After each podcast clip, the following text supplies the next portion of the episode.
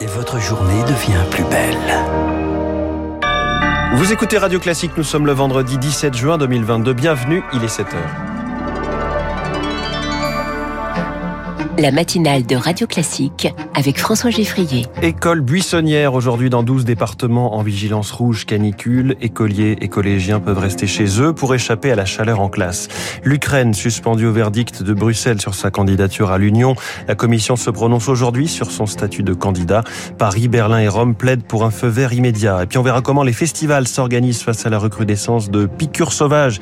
Certains déploient les grands moyens. Après ce journal, 7h10, la Fed est dans une course folle contre l'inflation, quitte à plonger le monde entier en récession. Ce sera l'édito de François Vidal. 7h15, mélanchonistes et macronistes promettent des dizaines de milliards de dépenses. Seule différence, la profondeur du puits. C'est ce que nous dira Jean-Hervé Lorenzi. 7h25, la culpabilisation des abstentionnistes euh, fonctionne-t-elle vraiment pour qu'ils aillent voter? Vous devinez un peu la réponse, ce sera l'info politique de Marcelo Vesfred.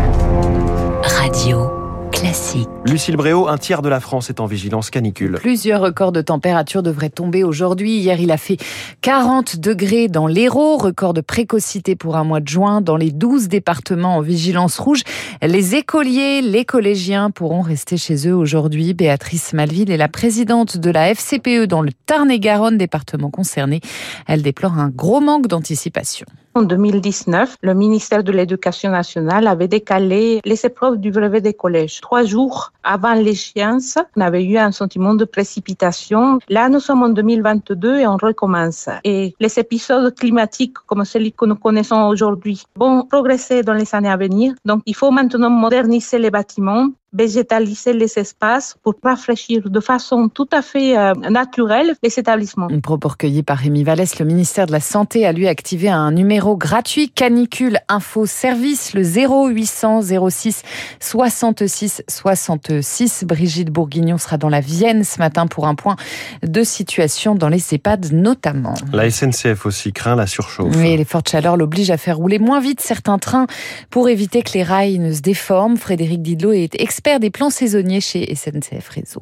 Lorsque la température du rail en fait dépasse 45 degrés, le rail qui est en métal hein, peut se dilater et euh, peut entraîner en fait une déformation de la voie. Quand il fait 37 degrés dans l'air ambiant, euh, dans le rail c'est 55 degrés. On a des risques liés à cette forte température. On préfère ralentir les trains, c'est-à-dire qu'au lieu de rouler à 140 ou 160 km/h pour les TER ou les intercités, on roule à 100 km heure. L'objectif, en fait, c'est de ne pas apporter de contraintes supplémentaires sur le rail en plus de ce qu'il subit par rapport à ces fortes chaleurs. Une propos recueillie par Théophile Vareille. L'Espagne, elle, est déjà en surchauffe depuis six jours. Elle lutte encore contre plusieurs incendies, dont trois en Catalogne. Première réponse aujourd'hui aux aspirations européennes de l'Ukraine. La Commission se prononce sur l'octroi du statut de candidat à Kiev. Il sera forcément assorti de conditions et devrait être validé à l'unanimité par les 27 avant l'ouverture de longues négociations.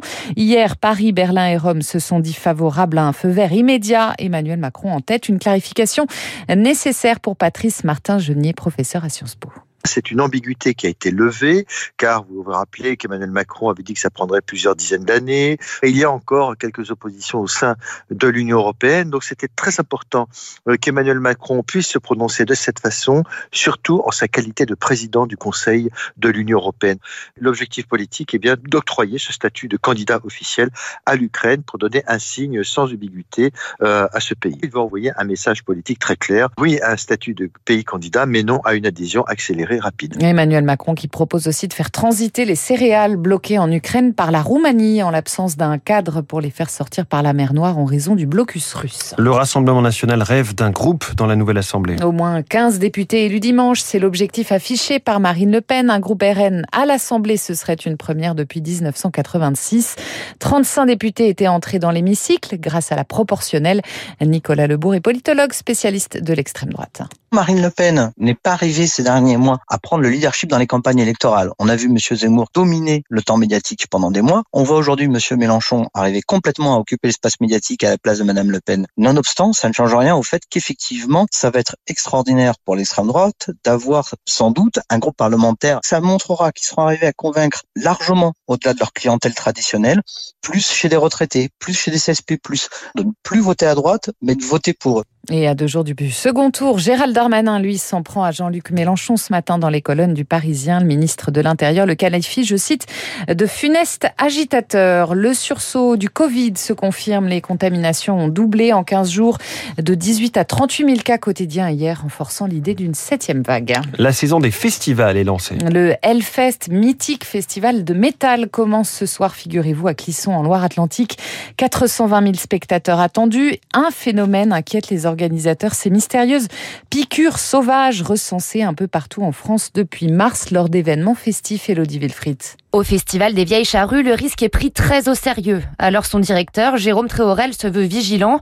Tous les moyens seront déployés pour lutter contre les piqûres sauvages. Renfort euh, dans les contrôles, euh, on va mettre en place aussi des maraudes. 1000 personnes euh, pour l'accueil, la sécurité. Et puis, on a une vingtaine de caméras sur le site. On aura des yeux, j'ai envie de dire, quasi partout. Malheureusement, par le passé, on a eu à faire face aussi à des changements d'organisation du fait d'événements graves comme les attentats ou la crise sanitaire nous a obligés à revoir nos dispositifs. Les organisateurs de festivals ont bien conscience que le risque zéro n'existe pas. Ja. Aurélie Annedouche, déléguée générale du syndicat des musiques actuelles, l'assure, les professionnels partent à toutes les éventualités. On représente 150 festivals et 150 salles de concert et à ce jour, on a eu 5 remontées. Dans les cas où ça se produit, les équipes aussi dans les festivals sont formées. Elles savent en fait comment prendre en charge une victime avec une possibilité de transférer ces personnes à l'hôpital pour qu'il puisse y avoir euh, des analyses euh, pour voir si effectivement il y a des produits chimiques qui ont été éventuellement injectés. Pour les organisateurs, il ne faut surtout pas céder à la psychose, d'autant qu'après deux ans de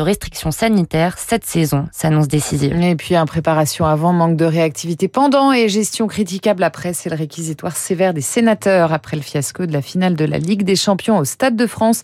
Ils ont présenté leur première conclusion hier. Merci Lucille Bréau, c'était votre journal de 7h sur Radio Classique. Vous revenez à 8h. Dans un instant, l'édito de François Vidal, la bourse plonge et ce n'est pas fini, les actions sont encore probablement trop hautes. Puis cette question, d'où sortent les milliards que promettent les candidats aux législatives? Le fondateur du Cercle des économistes, Jean-Hervé Lorenzi.